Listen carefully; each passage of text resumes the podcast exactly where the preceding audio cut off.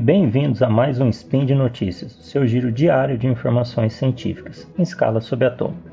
Meu nome é Augusto César Rodrigues e hoje, dia 8 Luna do, do calendário Decatrian e dia 16 de outubro do calendário Gregoriano, falaremos de química. E no programa de hoje, tintura para cabelo muda de cor de acordo com o ambiente em que você está. Folhas artificiais permitem que remédios sejam criados em qualquer lugar. Solução à base de dente de lula pode consertar furos em roupas.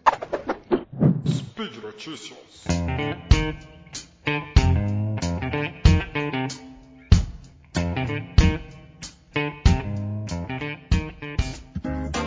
Tintura para cabelo muda de cor de acordo com o ambiente em que você está.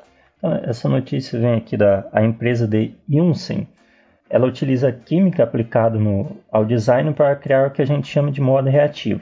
Com o nome de Fire, a tintura para o cabelo é capaz de alterar sua coloração de acordo com a temperatura do ambiente. Se você está num ambiente mais quente, ela pode ficar com tonalidade mais vermelha, e quando você vai para um ambiente mais fresco, mais frio, ela fica com a tonalidade mais fria.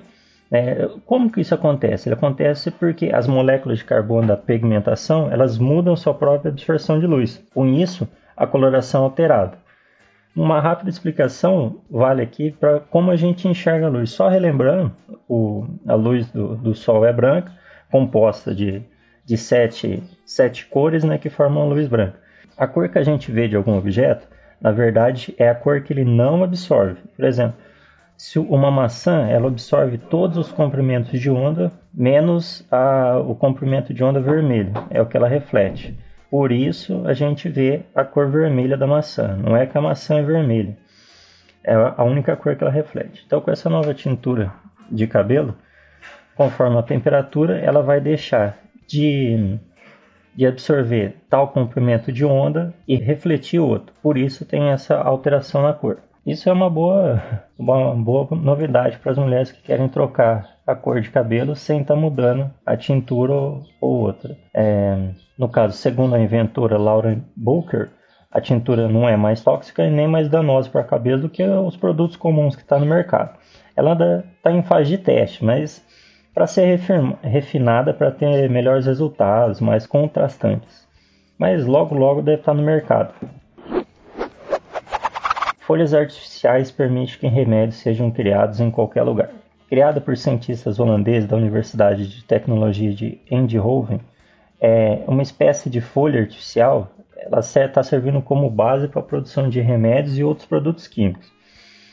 O dispositivo ele funciona mais ou menos na mesma lógica utilizada pelas plantas, que produzem seu próprio alimento no processo de fotossíntese, aproveitando a luz solar para alimentar reações químicas.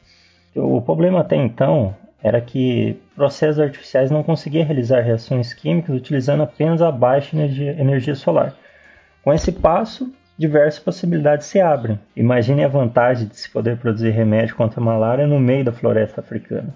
Então, isso onde as pessoas moram a quilômetros de, de um hospital mais próximo. Como funciona essa folha? Ela, essa folha artificial é capaz de capturar e armazenar energia solar através de moléculas especiais, sensíveis à luz, chamadas LSC. Como é que funciona essas, essas moléculas especiais? Elas possuem microcanais que simulam veias de silicone. Quando a gente bombeia algum líquido através dessa passagem, suas moléculas entram em contato com a luz solar absorvida pela LSC Apenas assim essa energia absorvida é suficiente para desencadear reações. Ela vai fazer mais ou menos o que a, a clorofila nas plantas faz, porque é através da clorofila das plantas que ela absorve a luz solar.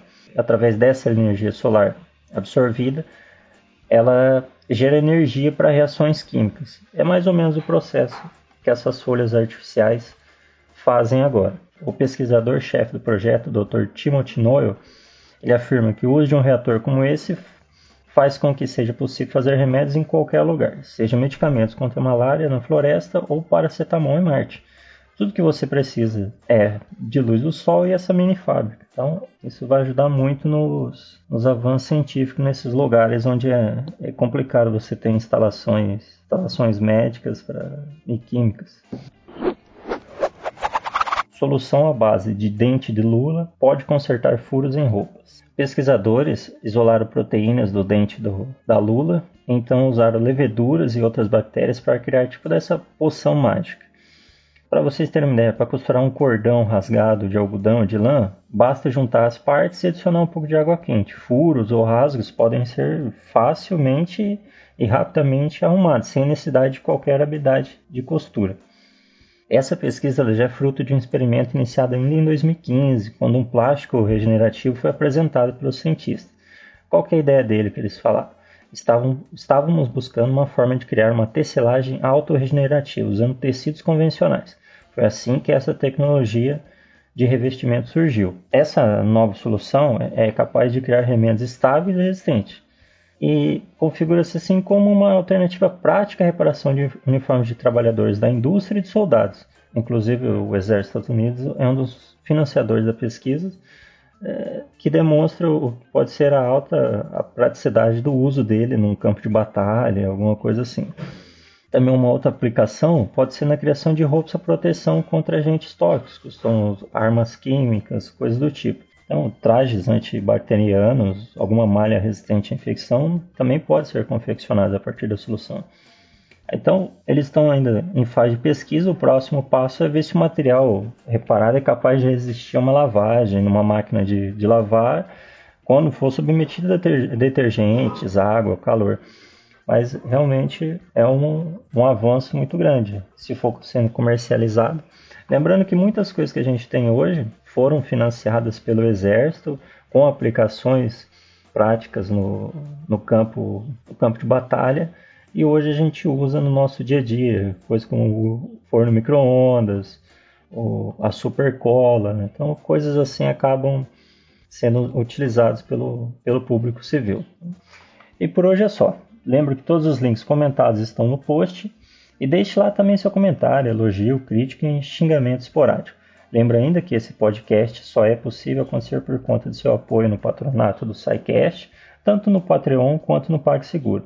Deixo recomendado minha série de texto games no Library. O último que eu produzi foi sobre o game Remember Me. Sem querer fazer piada, talvez vocês não se lembrem desse jogo, mas é da, da produtora que fez Life is Strange. Então, recomendo que dê uma olhada.